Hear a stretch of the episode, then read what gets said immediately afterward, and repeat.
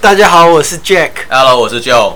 OK，我们今天迎来了我们节目的第一个嘉宾，真的令人非常期待。Kyle，呃，Kyle 呢是我一个当兵的朋友，他之前在成功岭是睡我睡我旁边的，然后不是睡你哦，睡不是睡我，我差点讲是 你的聆听这样子，差点把秘密说出来。在这个多元的社会，是没有问题的。对，然后呢，嗯，就是呃，我自己呢是呃，在一个地产商开始做了以后，才发现其实地产跟投资是是离不开的。然后呢，呃呃。跟金融机构也是离不开的。那刚好 Kyle 啊，跟 Joe 都在一个金融机构，都都在都都各在金融机构上班。那反正就是呃，我觉得跟他们聊，我自己也可以学到很多。因为我们常常自己在在这个投投资的前线做，自己也有做投资，但是在公司也做投资的话，有时候会有一些嗯、不一样的看法。那跟他们经跟跟他们多聊就。呃，有多一点的想法。那我们做这个 podcast 呢，我再重申一次，我觉得我们是在找这个找不同不一样的听众。那看看听众呢，呃，有没有一些 sounding wall？当然，我们很多呃。话题，我们不是专家，但是呢，我们就尽量从我们所知道的分享我们的知识，然后呃，也看看有没有什么听众可以找到一些，可以可以更分一些不同的面向，对一些不同面向。就你有没有什么要说的？虽然说虽然说我在金融机构里面，但是我跟投资这一块并没有直接的关系。哦。那不过我身为一个金融人，马上划划清界限。身为一个金融人哦，对于市场的那个兴趣是一定存在的，我我都不会走这么远。所以今天我觉得我个人也很兴奋，可以跟 Kyle 来聊一下这一块。因为 Kyle 主要的话，他平常看比较多的在中国这一块的市场，所以呢，以一个比较。在这个市场里面的人的分享一些经验的话，我觉得是非常难得的机会。所以今天欢迎 Kyle 来，谢谢 Jack and Joy。那基本上对我叫 Kyle，那我现在是在国内是做一个基金经理人。那我主要是看中国看比较深。基本上我虽然说是做 investment，但是我来到这边，其实我主要是分享一些我平常所看到，然后还有我就是我看书、看数字、看报告的，然后我消化完之后，对，跟大家 share 一些的一些，就是我自己的我自己的看法。所以今我我先开一个头好了，今呃，我觉得今年最大的当然。呃，出现了一个最大的惊惊喜也是惊奇，就是这个呃新型冠状肺炎。那新型冠冠状肺炎呃，让中国呢，在从呃应该是说从二零零五年吧到现在呃成长了很快速的成长了十五年，呃，然后呢突然突然慢下来了。呃，从一开年的呃武汉封城，那武武呃，现在中国其实还有大概，我觉得有一半以上的工工工厂公司都还没有完全的复工。那各省呢，还是有一些呃城市是封闭了。那封闭呢很危险，因为呢。其实本来很多的中小企业就是靠这个春节来赚钱的，那他一旦封了两个月，哇，那那他就可能呃现金跟呃这个货品上就会收销售就会受到影响。那其实本来其实春节也是中国的一个旅游的一个大节，很多的呃旅行社、呃航空公司，包括他们应该以前最高峰的时候，有些呃旅游景点也上市了，是上市公司。但是呢，我看根本就是惨绿，就是惨惨跌，因为两两三个月没有没有开工了。嗯。那但是呢，呃，可是很奇怪的是，反而开市之后，呃，大涨。中国市场一直在涨，对，一直在涨。然后呢，跌了一点以后，又马上回来，又马上 rebound 回来。它缺口已经填回来了。它缺口对，缺口比呃，就是跌最多的那个时候，就去年年底它跌蛮蛮多的，然后又涨回来了。对，所以看看两位就是有没有什么对这方面觉得有没有觉得有什么解释或者有什么想法？然后靠你去吧。哦，就是我这边看到的主要是两个点，就。第一个是主要是因为中国无论是个人还是那那一些银行的大户等等，其实都对政府非常的有期待啊。就是例如说像那个一开年过完年之后，中国人民人民银行对马上开始降准，降准，马上开始对马上开始放钱出来。那大家其实对银行是有期待的。那降准基本上就是把钱给放出来，那放钱出来的话更容易借到钱。那基本上原本可能大家可能觉得会倒闭的企业，那可能投资人会期待说，他虽然说过年的钱没赚到，但他至少很容易跟银行借到钱，然后可以就是度过这样子的一个。的一个年关。关卡，对对对，然后减免租金啊，减免租金。税啊，对对对，货币政策完之后，接下来就是换 换财政，所以这等于是说会减税啊，会降你的三费，就降那个五险一金等等的费用，所以感觉上投资人是在是在目前的走势是在讲这样子的一个故事。那第二个点是因为那个封城，封城之后，很多散户在家里面没事做，其实就一天到晚在做买股票。做交易。看那个呃，那个境内的那个计算啊，其实它那个封完城之后，其实散户交易量是涨了四倍，四倍，所以基本上可以看得出来说，这一个散户的热情在这半年、这半个月一一个月以来是扮演一定的、一定重要的那个角色。但我我想问的是，就是说，嗯，其实二零一九年。中国景气就已经不是很好了，嗯、然后我也知道它有一些 GDP 可能有有一点灌水的成分在里面，嗯、还有呃地方政府为了吸引更多外资的投资，呃更呃所以所以会做一些比较优惠的政策出来。但是就是就是我我我个人是在在游戏里面，所以我可能看的比较不清楚。嗯、就是说这个游戏降息，然后降准，然后呢补贴外资，到底可以玩多久？然后呢，就是说，呃，这这是一这是一个问题，就是说，所以为什么就是中国的资金还是对自己的市场有这么大的信心？还有另外一个就是说，嗯，我觉得比较比较危险的是，其实它很多公司，呃的中中小企业，它可能资金就两三个月，那两三个月，其实我觉得还有随着去年的景气不好，呃，地方政府呃。在在在台高足，然后呢，呃，还是继续做做基础建设，还是继续盖高铁，继续盖盖高速公路，呃，继续盖桥。那这个这个游戏到底可以可以可以玩多久？因为它就算 OK，现在呃，我们就说可能两个月以后全部的全面复工了。那全面复工以后，其实要面对的是供应商还是继续要钱的。那呃呃还你还是要继续给钱出去，可是你没有这个钱了。呃，我觉得接下来比较严重的是中国可能会有一个倒闭潮，就是大概我觉得就可能六月到八月吧，嗯、很快了，很快就会，因为它其实本来就已经做的不好了，货卖但钱收不到，对钱收不到可能就没办法缴，而且它短期的一些融资，没错，没办法短期融资的话，你出。第一个是想办法把钱生出来，第二就是倒闭，对，然后就是把这债务给结清，然后再开下来，再另起炉灶。嗯、那这个银行如果收不到钱的话，银行就可能出现流动性的问题。嗯、那如果中央行不能够再注资一些呃流动性进来的话，那后续的风险 看起来也是蛮高的。是啊，是啊。就我这边是有看到，它是有，就是中国官方是有出台一些政策，就是某一些性质的贷款，主要是给中小企业的贷款，预期了其实是。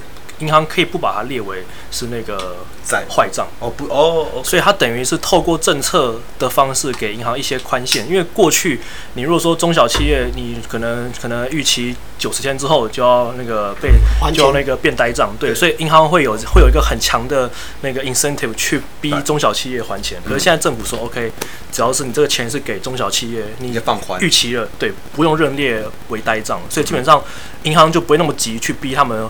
还钱，因为你如果一直逼的话，你等于是把企业给给逼到倒了，其实这样对银行也不好，而且经济是没有对，而且这个而且这个企业可能跟很多银行都借了钱，所以你把它你把它给你把它给那个逼到倒了，其实对大家银行都不好。嗯，所以我觉得政府现在是透过政策的那个方式去买更多时间。嗯，然后再来第二个是讲到说那个就是基础建设一直这样盖，对，不就不知道它那个底线是在哪？其实中国从两年多前其实就已经开始，他们透过发专项债的那个方式去做那个去。做那个去做建设，那这个专项债的概念是什么？其实基本上他们是就是举例而言，我今天我要盖一条路，那我就未来我就透过这条路所产生的金流来还我这个债，所以等于是说我不是我这个钱并不是政府借的哦，是我透过这个项目去借的。那所以一般民众吗？没有政府，就是政府。对，就举例说今天港珠澳大桥。对对对，他今天盖这个桥，他所花的这个钱，并不是政府只，并不是政府用他的信用担保去跟外面的人借了，他是用这一个桥用专案融资的方式，对对，其实专案融资，只是他把它变成债，变成债券。是跟谁融资？跟国外的基金公司，国内外，国内主要主要是那个国内的人在买。CNY 呃，是那个是人民币计价的嘛？对。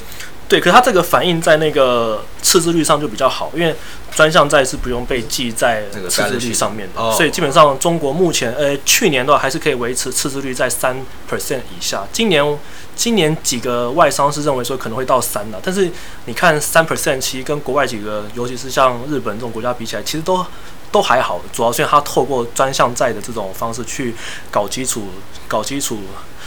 建设之类，但这个好处是它可以避开这个三 percent 门槛，但是坏处是你如果未来真的经济一直不好的话，你那个金流可能没有办法像你原本所设想的这么快回来。就像，可是像今年，OK，像武汉肺炎，它一复工的时候宣布说，所有高速公路呃收费都免费，对对对，然后所有物流公司大涨，但是其实如果我是买了那一个专案融资的，对，我是买了那个港珠澳大桥就好了，我是。假设我是买港珠澳大桥的的的投资的产品的话，那我就惨了。是啊，是啊，所以就变成是你在买这种所谓的专项债，你必须要考量到这种。西方国家比较不会可能，比较不太可能会出现这种的这种 的这种政治的干预，对，就变成是突然之间变免费了，所以你你你原本在算那个 cash flow 上，你必须要把这个因这个这个这个因素考量在内，你就等于有两三个月都收不到，对，收不到钱了。对啊，我刚刚讲的这个赤字的三 percent 是不是指贸易赤字，对不对？你是讲政府的财政的那个财政 budget deficit，对对对对，OK，财政赤字，就三 percent 算是一个门槛。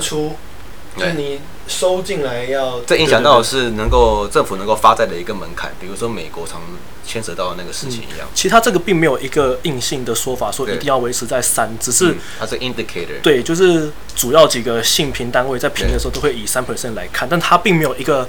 法律说不可以，不可以过三，就是你一定要赚三个 percent 嘛？就是你什么意思？三个？应该是应该是说我的税收啊，因为以中国而言，它主要的那个收入的来源，税收对，跟卖地，第一个就是卖地，这两个大概占了百分之八九十。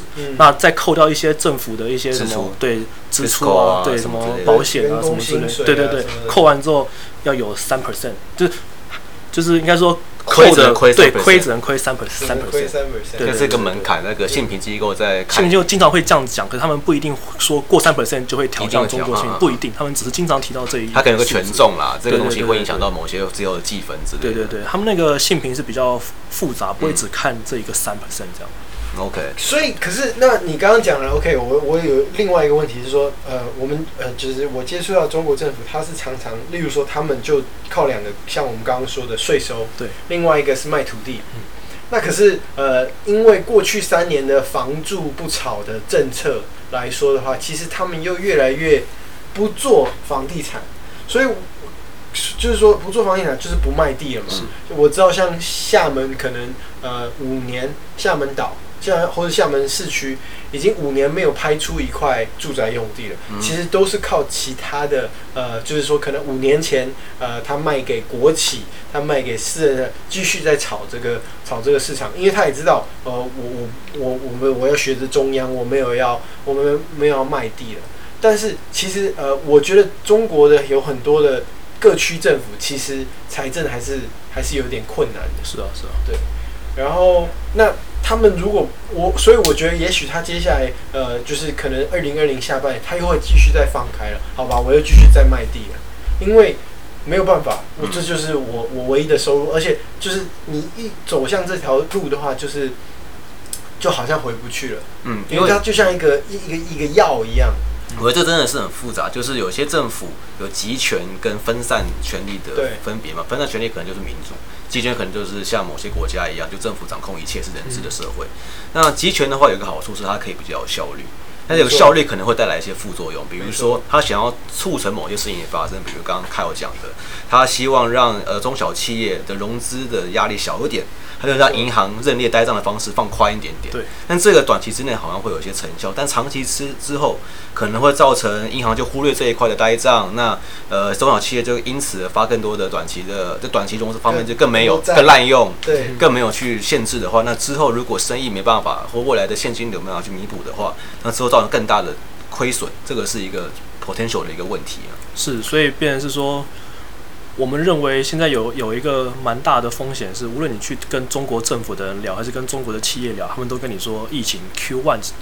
Q one 会结束，对，啊、所以我觉得这是一个 system，就是一个系统性的风险。当大家都认为说 Q one 会结束，代表说市场上目前无论是股市不够紧还是债市，都是以 Q one 会结束这种这东西在做那个 price。对，所以他们已经预期，先反映出来已经 Q one 搞定之后的的的容的容貌了。对，可是如果说到了那个 Q two，甚至上半年都还没有对，都还没有办法做完，那其实以银行为以银行为例的话，这种这种这所谓叫什么 non-performing loan，就是那个。坏账其实基本上会越积越高，虽然说政府不认列为它这个是坏账，可是其实投资人会知道，所以之后银行再出来募资的时候也会遇到困难。而且当当这东西继续继续这样子往下撑的话，假如说它真的爆了，那其实当这个时候如果说爆的话，状况肯定会比一开始就让它爆要来的更严重，因为那时候银行跟政府弹药已已经没有像一开始的这么的多。嗯，所以到时候可能如果越拖到后面，可能它的影响层面会越大，对，可能更多的银行。的这个黑洞也就更大，所以中国将来想要需要用的，不管是货币政策还是财财务政策，都会需要更大的规模。对，但也没有那么多的规模，这么多银弹让它去做使用？可能像刚刚 Jack 你们提到，呃，中国现在还可以靠卖土地，嗯，如果收入不够的时候可以卖土地来弥补。但是这个趋势可以支持多久？而且现在外国人买中国市场的房地产或是土地方便吗？不方便，不方便嘛？对，所以所以将来可能预期的过去几年，可能中国开放了一些债务的投资的一些上限，或是外资金融机构持有在中国内开子公司的一些限制。以前可能四十九 percent，现在调整可以持有五十一 percent，代表说你是 majority own 这一家金融机构。那这用这个方式吸引外界外国投资人，透过金融体系把钱给注到中国的的这个财务财经市场里面去，从这一层面来。振兴的，不管是股市还是债市也好，那将来如果再出下一个问题的话，可能变成要再放宽外国投资人投资台湾呃投投资中国的房地产或土地的限制，从这一块来增加中国呃透过卖土地的税收的这收入来弥补一些财务方面的空呃的的亏欠，但这个到之后可以还可以到什么程度，会有什么风险？其实坦白讲，这个。我也不太确定，因为我自己是觉得是说，可能第一阶段可能还是会优先以国内的企业为主，就是卖地给国内的几个房地产开发商等等之类的。他就是卖给国内的房地产企业，还要卖给国企。对对对，国企。那这不是互相帮忙的意思吗？你看，对，他就是互相帮忙。那这样其实是左手换右手。那其实是个一个死水。其实日本之前在经济泡沫的时候，就类似碰到类似的状况嘛。对。因为那时候他们日本房地产也是飙得非常高，不过主要的投资人都是国内投资人，所以说有一天没人接的时候，那就全部人都都错了。没错，所以呃，我觉得其实中国也可以学从从日本的经验学习。其实他一直你看，就是说，包括这个中美贸中中美贸易战，其实也像当时日本有点很像汽车产业协议一样嘛。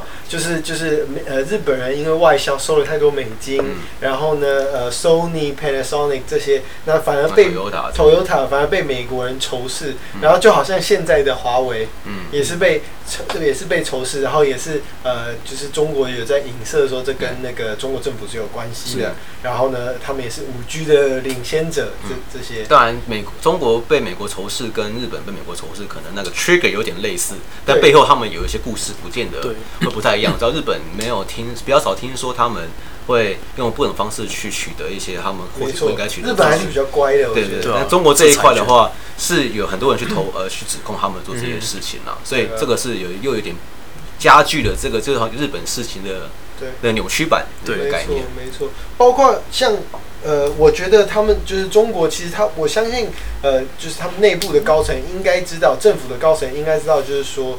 呃，他们的 GDP 要继续维持六个 percent 是有问题的，嗯，所以之前两三年前才会做这个“一带一路”，嗯哼，那“一带一路”以后，呃，就是就是他把自己的自己的 surplus。运出去嘛，就是到产能过剩的部分，如果有过剩的话，运出去，或是也增加一些，因为 GDP 的计算公式里面有一个是 C 加 I 加 G 减 X 嘛，X 是出进出口，那 G 的这就是政府的支出，所以政府支出这一块变大的话，那整个 GDP 就会变大，所以就是它用来冲高 GDP 成长的一个方式。是，刚刚讲到那个日本跟中国这边，其实我个人是觉得日本跟中国有一个最大的差异是，日本会走向就是所谓的。这个失落的二十年嘛，主要是因为日本有经历过一一个真正的大泡沫，房地主要是那个商业用房地产，那个时候我没记错，应该掉了百分之八十到九十趴左右，所以基本上我觉得中国一直在避免，因为我觉得资产的大规模泡沫是中国跟日本目前最大的差别。为什么这个这么的大呢？因为你一旦有了巨大的泡沫的话，等于是原本还有在赚钱的企业家庭。整整，就是大家都是处在一个负债的一个状态下。那因为每个人都负债，包含银行在内，银行等于是坏账率变得非常高。那那那个时候，基本上政府即便印再多的钱，钱也会大变成让大家去存钱，没有人要出来。对，那就是这就是一个之前有人有人在提过的叫什么资产负债表衰退的一个状况。那个时候无论借无无论那个印多少钱，对，印多少钱出来都没有用。那这样会会有怎样的一个负面的影响？对，这样变成是，这个其实主要是会造成说，demand 突然间就没有了。我你印再多钱，你也没有人要。对，没有投资，没有人要投资，没有人要消费，多出来的钱都拿，就是我赚钱都拿去存。对，那这样其实会导致说，当大家都没有人要消费的话，其实这还是这还是这还是真正的一个会导致长期性的一个这叫什么？会停滞啊！因为 GDP 很大的公式其实是 C 嘛，C 就是消费者支出。消费，然后偏偏日本政府又没有又没有像中国政府在遇到状况的时候，政府有利，政府自己出来花这个钱。日本政府当年没有这样 没有这样子做，因为当没有人愿意花钱跟投资的时候，政府变成是唯一的那个人。你的意思花钱跟投资的那个人。所以日本当初又没有货币不够宽松，他有宽松，有宽松，对，是他没有他没有他们财政，他没有 fiscal 这一块，对 fiscal 这块他没有没有那个立刻立刻。那个跟得上来，因为 fiscal 有一部分也是照顾到基层的人民的工作啦。因为有些政府的工程案的话，是有些厂商跟工人都是会受惠的。对啊，你如果说今天都失业，或者是怕失业的话，根本就没有人敢消费、敢投资。而且这些银行存钱都在银行里面的话，什么 saving rate 可能会变高，但银行要拿这些存款要去做投资等等的，是有一个呃百分比的限制的。对，所以他们也是帮手帮脚的。对，所以我觉得中国这方面，中国。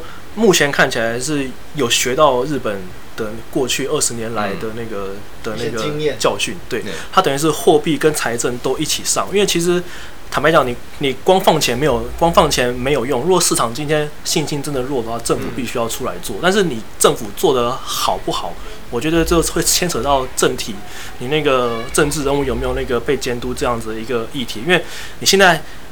毕竟现在还比较短，你没有办法确定说中国目前做的这些 infrastructure 到底是不是真的对未来会有用。你只能说他十年前做的是好，那他现在做你不知道对未来做就不一定有用。对，但是但是至少短期间之内，它不会让那个。资产价格掉这么快，然后失业率也不会变那么高，我觉得这个是。然后 GDP 也可以维持住，所以呢，外国投资人在用信用平等的角度来看这个市场的时候，也不会这么悲观，嗯、所以进而要影响到中国人对自己的那个看法，也不会这么悲观。对，因为其实很大程度还是一个信心的一个问题啊。如果今天政府愿意出来当这个最后一个接盘的人的话，大家至少愿意消费，嗯、然后就是也敢投资了。嗯，对，这是中国跟日本目前一个大差别。真的想到我在美国读书的时候，有一个教授跟我讲，那时候我修了一个经济的相关的堂课，然后他就问我们说，钱的价值到从哪来？这一个美元钞票，其实大家都说哦，因为什么？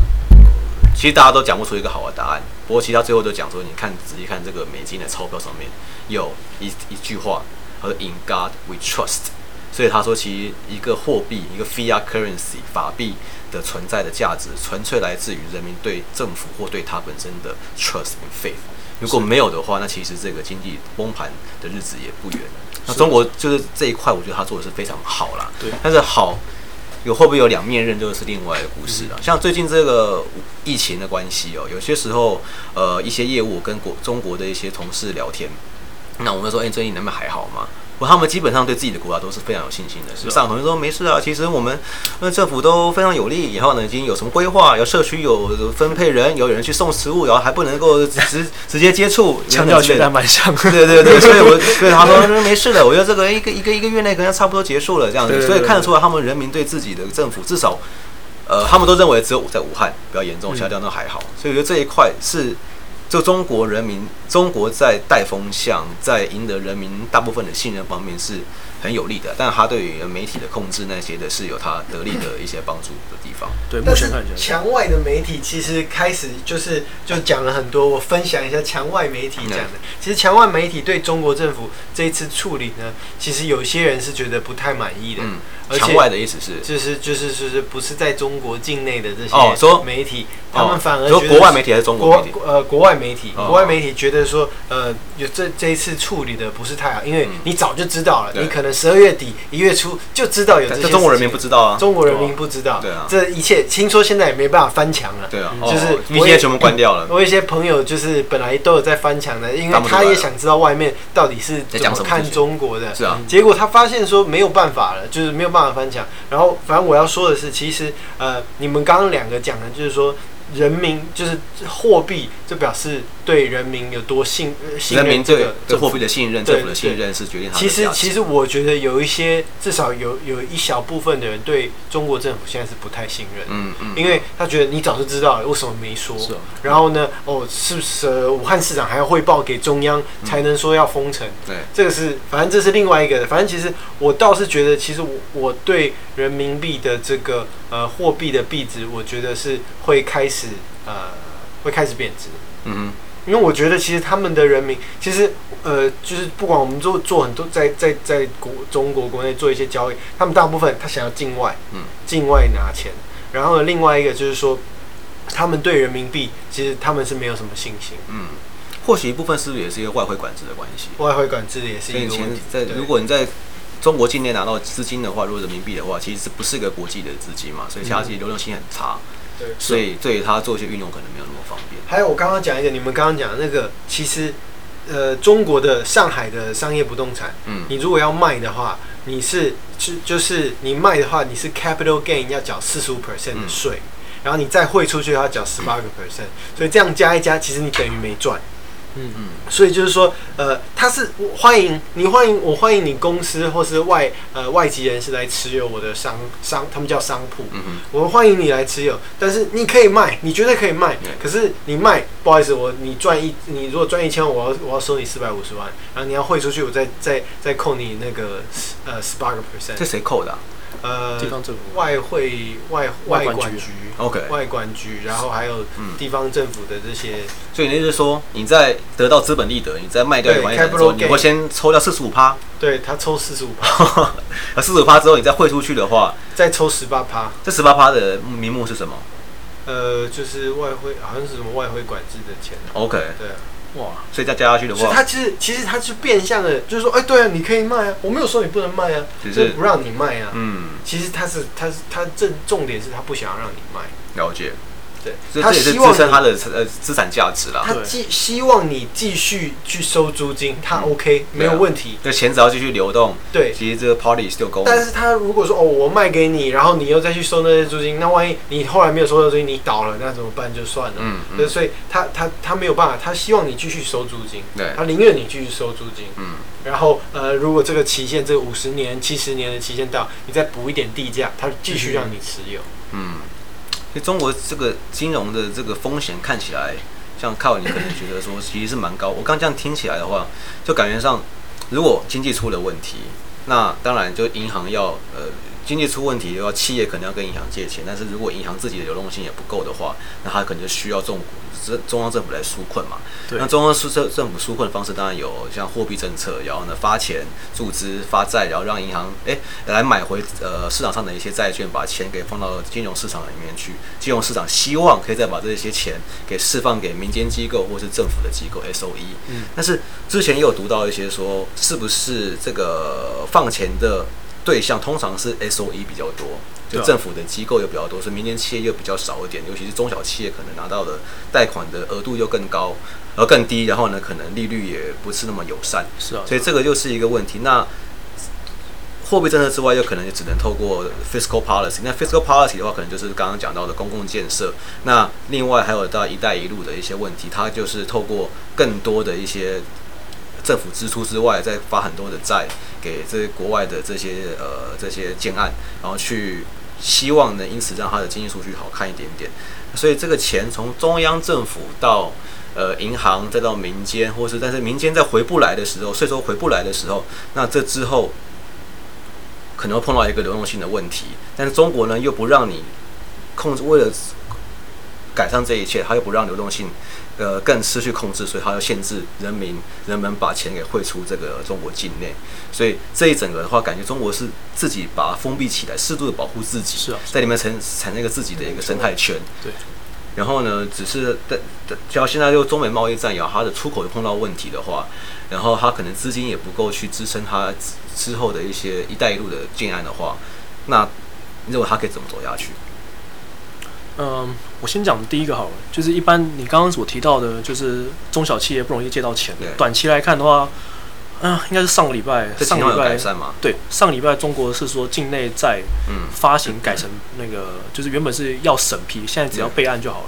所以基本上你要发就可以发，你只需要给他就好，对，你只要 CC 给他就好。所以 对，你以前是要等他盖完所有，OK approve 才可以测。现在你直接 CC 他就可以发，所以基本上现在境内债是会发的比较快。我们我们就是我预计未来可能会发比较多了。OK，对，所以这个某种程度上应该是可以短期可以减缓。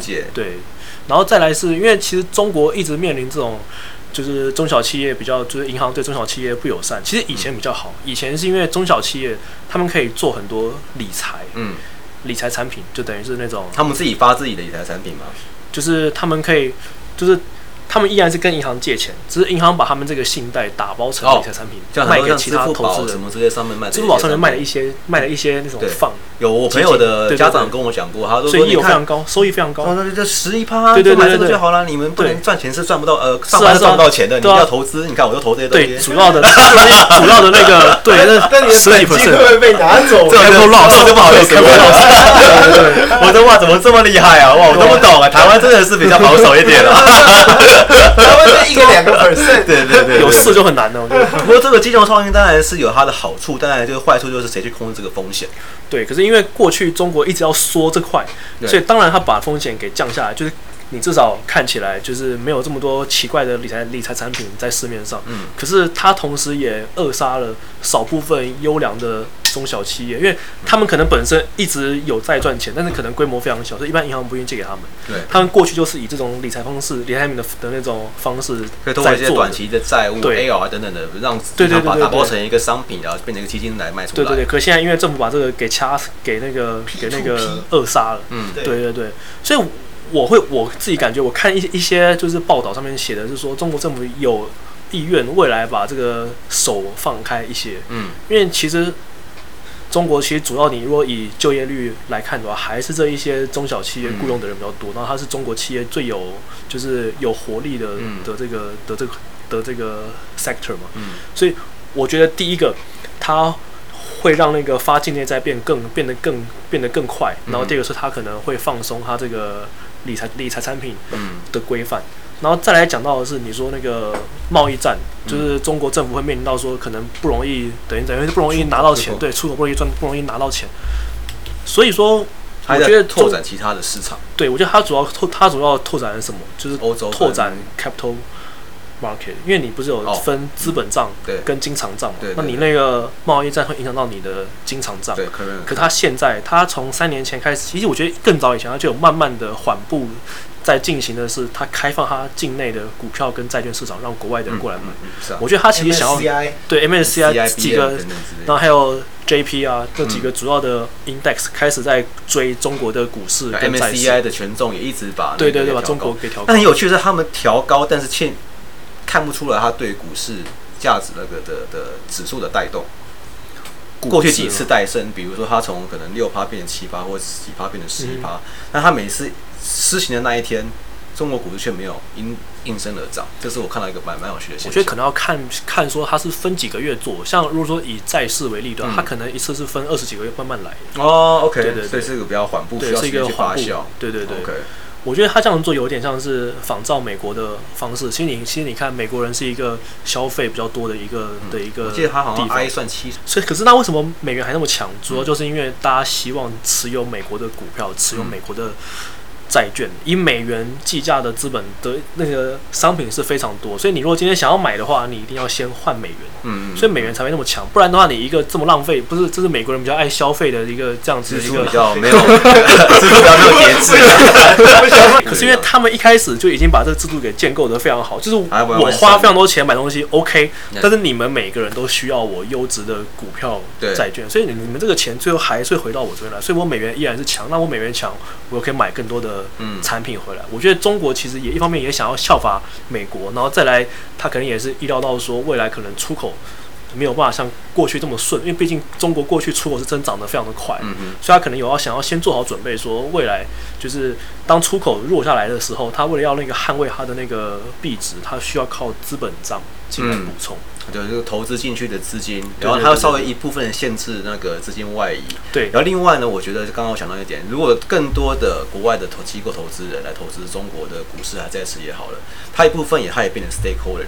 对，他也变成 stakeholder 之后，他也不会希望中国的市场变得太差。所以呢，很多的大型的企业可能跟他们自己的，主要说美国企业跟美国的政府也有一定的游说管道，那他们一定也会想办法的让这个 policy 不要太让对中国不好。所以呢，他们所以一部分的。透过别人投资你，一部分也会让风险分散出去，是啊，大家变成在同一条船上的一个感觉。因为像美国，因为美国国债是中国二零零八年那个时候，基本上美国倒了，大家都一起都一起那个。因为美国的制度来说的话，是它很能够成为今天世界强国的关键之一。是。那其中一个关键，我觉得在于说，我觉得言论自由跟人民敢去，每个人都敢讲出自己的心声，然后呢，敢。不管权位，不管辈分，都可以提出你的反对意见，然后呢，来去做讨论，不管是激烈的还是理性的也好，这一点我觉得是让美国成为今天，呃，走到这一步的很大的一个原因，因为因为有讨论，才可以有。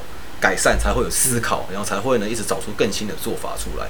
那如果一个政权或一个机构、公司也好，家庭也好，如果不能够开放让不同声音出来，然后去做一个批判的话，那其实很难去进步，因为你就会把一些缺陷都给隐埋住。到现在刚刚我们讲到的，一直改，一直改，一直改。那讲到美国，其实我我觉得我们刚才已经讲了呃蛮多中国了。我觉得其实美国今年呃，因为他十一月要选举，嗯嗯，那我觉得。其实我觉得大概百分之五六十会是川普会会继续上，因为第一个他已经做了呃呃第一任了，然后还有其实其实对他的负面消息是蛮多的，可是他不怕那些负面消息，反而他越挫越勇。然后呢，呃，他到底有没有通了耳门？我觉得可能有，但是呢，可是可是嗯。呃他其实他交出来的成绩单是还不错的，有一经济来说的话，以经济来看的话，以股票来说，以就业率来说，以 GDP 成长，以 GDP 成长来说，其实我觉得他比以前的几任总统都还厉害。其实奥巴马可能是一个非常呃，他有点 hippie，他有点偏左派，比较自由，对他有点开放、有理想，他 universal healthcare 这些。但是其实我觉得 Trump 就是很实事求是，而且他跟中国是。他不跟你玩虚的，他就是实实实实在在。他一谈了一年，他也跟你继续谈呃贸易，而且这只是第一阶段。他谈好几年了，他已经谈了三四年。他从一上任就开始对中国谈。其实他在竞选的时候就一直说 China 是我们最大的问题这些。所以我觉得，其实我今年来说，就像我们台湾刚经过的选举一样，我其实觉得政府会呃，就算这这一两天有很多波动，但我觉得政府会继续。护盘，因为美国政府会继续护盘，再加上其实有消息来说，这可能接下来的三月会三月或四月，央行要开始，美国央行可能会降息，Jerome Powell 要开始降息了。嗯，因为可能这个刚开始美国人并不觉得说这个新型冠状肺炎有这么严重。对，因为我记得我大概一月份问我的美国朋友，他居然没有人在戴口罩。其实我我在台湾有些美国朋友，他们也不觉得，他还是不觉得这个是很严重的。现在还是觉得，对，因为他们其实觉得说，第一，他我觉得有两派面对这种疾病的看法了。一个觉得说，这是要去管制，尽量减少人感染，所以我们要控管啊，要隔离啊什么之类的。那每个人要戴口罩，尽量降低所有接触到这个病毒的几率。那另外一派就说，我们现在看他致死率，我这率不高，那其实把它当一般感冒来。看待就好了，就是他们不去掌，他们不去管控受感染的人数，他们只管背后的治疗。因为其实美国呃这一两个月那个呃流感其实流行感冒死更多人，对，流感死的人数比较高，但是问题是它的死亡率好像是零点零五 percent，对啊，是非常低的。所以这两个是不能拿来看。但其实有人说两 percent、三 percent 低，其实也不低。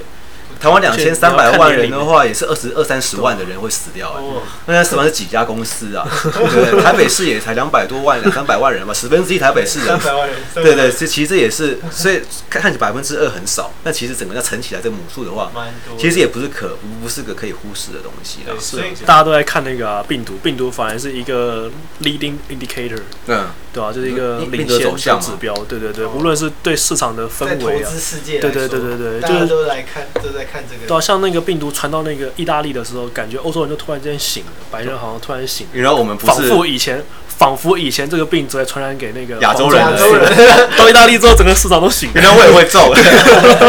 因为我觉得他们防疫的心态跟我们不一样，因为我们经历过 SARS，是啊是啊，所以我们对于这个，而且台湾人就比较亚洲人比较紧。紧张，可是韩国人也经经历过 SARS，韩国有 cult，有那个邪教。哦，对对对，邪教。我觉得这，啊，因为玻璃心就会有一些自尊心的维护。是啊，这些维护就会造成很多后续的一些风险。比如说像这次韩国新天地教和这个这个宗教嘛，他就是说来我这边会有治疗效果，没有必要去呃躲避，所以应该多来这个机会。我觉得伊朗这一次他们也都很中标。对，那他那边也是因为他们有一个很重要的一个宗教的集会场所。那这个集会场所，这宗教的那个领导人也是说，来我们这边可以得到治愈，这圣水是可以帮你治愈这些疾病的，所以应该更鼓励更多人来我们这边集会才对。但这个其实做法是对长大局是没有帮助，甚至可能加坏的，因为增加大家感染的几率嘛，对不对？但是为什么会发出这样的言论？我觉得可能主要就是因为不希望人气差嘛，嗯，想希望不希望大家对这宗教那个有有。就是人少，然后就没有那么的盛大的感觉，所以这种维护自尊心的玻璃心的行为真的是非常危险的，它可能造成造成更多后续的一些风险，然后更大的一些问题，到时候更难去收拾。是啊，是啊。就我自己个人是觉得，像什么，我觉得像英美这种地方，它那些医疗的系系统的。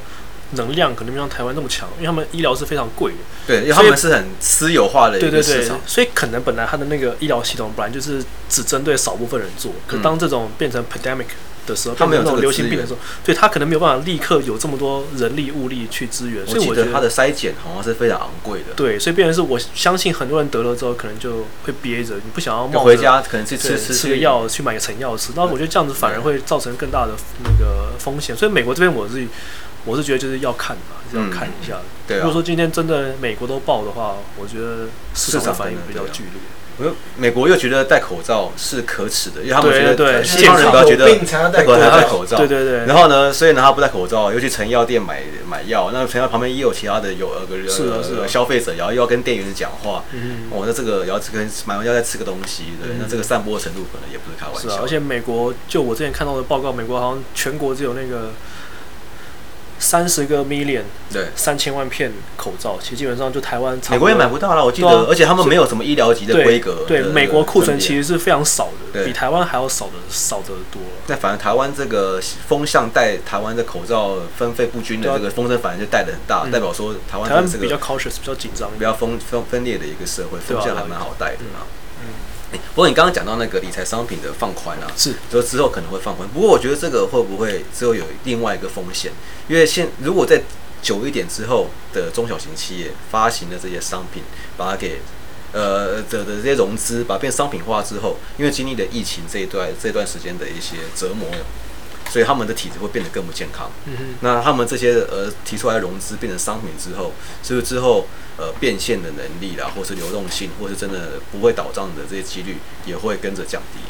当然会有限制，它不可能是全部放开。像我知道过去他如果说要放开，就是部分放开的话，政府常用的常用的做法是。我不让你新做，可是你可以续做。哦，你说既有的债，既有的债就是你既有的产品，对，到期了之后，我让你，我让你继续弱下去。嗯，对，就是你至少不会面临说，我这家企业明明就赚钱，明明表现还 OK，然后却因为短期我的钱没有办法嘎过来，就因此这样倒了。嗯哼，这样变得是蛮可惜的嘛。OK，对，所以我觉得它主要是部分放松，他对于那种体质比较弱，或者是原本就是担保品比较弱的，就不会让他 OK 再继续做。了解。对然后我们其实刚刚我们在开始录音之前有聊到哦，就是有关于那个信用平等的这一块。哦，对。因为你可能看很多中国的债市，那我们也都知道说，像国外的，比如美国或欧洲发的债。他们基本上都有信用平等嘛，标准普尔或者是 Moody's 等等之类的，他们都会从 Triple A 投资等级到乐色乐色债等级都会有。那中国的话，您刚刚是有提到它的生态是有点的不太一样。对，中国债基本上百分之五十都是那个 Triple A 啊，那在海外的话，大概 Triple A 大概就是一 percent 吧，中国是五十 percent。你说国外的债市基本上 Triple A 只有一两 percent 左右，一两 percent 非常低的比重，但中国市场的话却占大多数。对啊，像例如说，嗯。国外的话，你可能就是要像什么淡马锡之类，才有可能获得这种这种 Triple A 啊。嗯。那中国的中国版本的 Triple A 基本上就是二分之一的企业，基本上国企，无论是中央或地方，嗯、基本上都可以拿到 Triple A。这可能跟它的政治或那个架构是是有一些关系。对，我觉得还有一个点是因为他们的那个信评单位基本上不是一个独立的单位嘛，你面、哦、你那个面对政府，你很难。你很难说它是一个垃圾垃圾债，嗯嗯嗯，这有一个另外的一些压力在里面。你很难说政府发的债券是垃圾垃圾债，在中国的话，所以变成是你在买中国，就是中国债券，我觉得还有一场，还有一很难评量它的风险。对，还有段很长的路，就是需要走，而且还有一些法规的一些问题，就例如说中国的啊、呃，有一些债券是可以可以海外有一些债券是可以拿担保拿担保。担保品去发，中国比较难，因为你中国国企，你照理而照理而言，一般人很难去把真的他如果真的要倒，你很难把他的资产拿回来。哦，因为他是国有的国有企业，这面临到国有资产流失的一个、嗯、的一个状况。嗯嗯。所以我觉得这个还有中国债券还有一段蛮长的路需要走。OK，了解。那诶，但我们刚刚有讲，那你觉得中国这个市场的话，还有哪一些风险，或是有什么机会吗？因为中国市场基本上过去十年、十几年，可能靠着它的那个供应链的完整性跟那个高效率性，比如说深圳等等的地方，它的产业链是非常完整的，所以呢，它在一个商品呃从 product 到 market 的时间可以比较短一点点。那如果之后它生产的比重，因为这次的事件，可能大家对中国的风险控管没有那么有信心，那可能会分散一些产业链到其他地方去。觉得这个中国会造成威胁吗？还是有什么其他的契机在这里面？哎，其实我自己是觉得，如果说如果说讲到供应链的话，我自己是会比较。会比较那个 concern 一些，因为供应链跟撤资不太一样，钱撤走了要回来比较快。嗯，你供应链搬走很难再很难再回来，因为又有 capex 又有资本的对啊对啊，而且你可能厂房都已经卖了，你要怎么再把原本的那些人找回来，把厂房买回来，其实都很困难。嗯，所以我觉得现在，当然你如果说看中国的话，你会觉得中国感觉目前好像面临到这样子的压力，但是 given that 就是大部分会去中会去中国。投资的外资都是因为青睐中国的，就是政府效率高，然后人力便宜之类。嗯，其实坦白讲，你随着这个病毒这样子扩展，好像中国之外的人力低的地方，好像也没有比较好。听说越南是不是有受惠，或东南亚的？对，越南会受惠，可是就看这个，因为越南的政府。效率当然是比印度、印尼要来的高，但是还是没有办法跟中国比，因为毕竟 infrastructure 一些会有，而且比如说道路的铺设啊，对对对对对，交通的便利性还是比不上，还是没有跟中国比。对，然后还有再加上现在这个肺炎，我相信就是这种。做实业的人肯定看的会更细嘛。他们过去可能大家很习惯把产业链给集中或 supply chain 给集中在某个地方，比如中国这样的市场。那之后如果说因为这个事情，那使得这些企业想要分散它的产业链的时候，其实需要面对的就是很成本会变高，对，效率可能会变低，而且你分散到的地方并不见得风险比较低的一个风险。所以我觉得主要会移开的可能就是原本没有那么依赖中国便宜的劳动力或者是政府效率，但这种产业就是属于少部分比较。比较有比较强势一点。value 对，比较有比较有价值的这一些产业，我相我觉得这种产业如果一旦离开中国，对中国是一个比较大的一个嗯。的一个 loss 损失比较大。但我相信中国政府应该会出台更多的优惠政策，因为其实中国才是才中国是真正需要这一些企业这一些企业的人这些资源的人。对对对，会不会这一次肺炎事件让大家对呃对对中国比较有信心的人会会有这样的看法？所以中国经济这个世界，它可能会更需要更多教训。它对相关的阴影的时候会做更好一点点。我觉得对相关的阴影做得更好，但我觉得这件事情，它对于疫情的阴影分可以可以分为前前半跟后半，前半就是它那个 information flow，它为什么没有办法在第一时间就把它给反映出来？我觉得这个主要是偏向政治系统的一个问题。我觉得这比较难，立刻就会改就变好。但我觉得对，但我觉得后半段他那个反应，目前看起来是目前啊，就是看数字的话是做的还不错。我觉得之后如果想要再想要再做的更好的话，应该会主要是以后段这部分来看，可是前段你让你让大家看到了，原来地方政府跟中央政府是有这样子的一个落差的时候，对，我觉得大家可能比较怕，大家怕的是第一阶段。如果今天再发生这样子的话，你会不会又继续给我隐瞒？嗯嗯嗯，对，地方政府会不会再再继续这样？所以我觉得其实很难讲。就是以全球来看的话，供应链可能会变短了，因为大家都希望就是风险不要那么集中，不要那么集中。对，所以供应链会变短，可能某一些 added value 比较高的。会移会移到欧美或者像东北、哦、自己来做了，自己来做，因为可能自动化的帮助可能也不用那么人力了，所以它减少了成本。对对对，嗯、但我觉得自动化可能没有那么快，所以一开始可能会面临到说价格变得比较贵。但是我觉得可能企业主会觉得说我贵一些些，但是我至少风险比较小，而且我还可以接受。又有些 PR 绑在中国里面，对，PR 也会有些帮助，是啊，所以你，可能也会有些帮助。对，这是第一个点，就是供应链变短，然后可能价格会变会变比较贵。嗯，然后再来是某一些就是就是这种疫情所研发出来的远距离的这种沟通的一些。的一些网络工具可能变得流行起来，对对对，可能会远端视讯的，对对，可能会让某些企业主觉得，其实某一些员工其实本来就没什么用。你没来，你没来上班，都活得好好的，不是活得好好的。所以对就业市场会有一些冲击，也许会啊，但这个是比较远的事情，不太知道怎么它怎么会怎么发展。对，然后再来是很多就是这种跟疫情相关的科技，像例如说，像中国现在你进那个。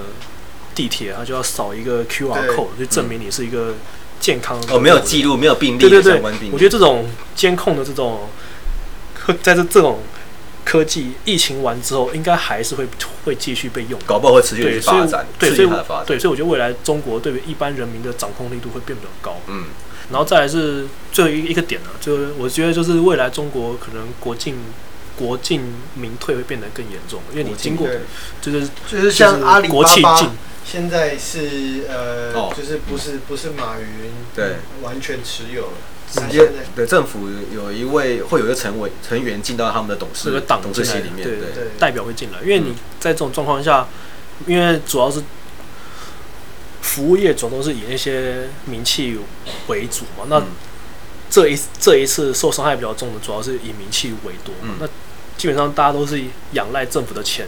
对，过活、啊，嗯、所以基本上这种，你既然都拿了政府的政府的钱，那之后政府如果说今天要入股你什么之类的，也是很容易的事情，因为你你钱，当你们已经借到没有钱借，那你那个靠股权来啊，嗯，对吧、啊？你分我一一，你分我一点股，我把钱给你，这个是可行的、啊。那再来就是银行，当然会跟政府的关系会变得更密切，对，对吧、啊？所以我觉得，因为你银行跟政府关系密切，政府当然是可以。给指导说要去借哪一些企业钱啊，不要借某些企业钱。嗯、所以我觉得在这种名气大规模需要依赖政府的这一种这一种 trend 还继续的话，会强化国家在整个经济系统里面的地位角色。对，但我觉得这种东西，哎，其实也也不好说是好还是不好。也许目前是好，但其实长期很难讲。嗯，对？其实所有的金融市场的一些政策啦。其实都是一个实验，理论也要来放到现实中来去看看它的效果。对，我觉得中国是一个蛮好的实验场。就其实很多东西，你可以在中国看到一一个我们教科书之外的另外一个 case。对，因为它政府介入的力道很强，跟掌控风向的能力是其他国家是没办法对媲媲美的。真的，嗯，这是课本以课本以外，你如果想要看一个另外的反面的话，你就可以看中国。看看政府很有力的时候，对对对，会长什么样？会长什么样子？怎么跟课本不一样？一切的东西都不太一样了。嗯，啊，那我今天很开心，Kyle 来我们当我们的座上嘉宾。所以呃，在听的听众，如果你喜欢我们的节目，请你点赞，然后订阅，然后呢，呃，就是转发我们的 podcast。对，然后呢，我们 Facebook 专业已经成立了，但是还没有 content，我们会在持续的去充实我们的内容，在我们的 Facebook fan page 上面去，那个名字都叫 Jack and Joe Podcast。所以谢谢大家的收听，那我们期待下一次再见。好，谢谢，谢谢，谢谢。Was pretty good，不错不错。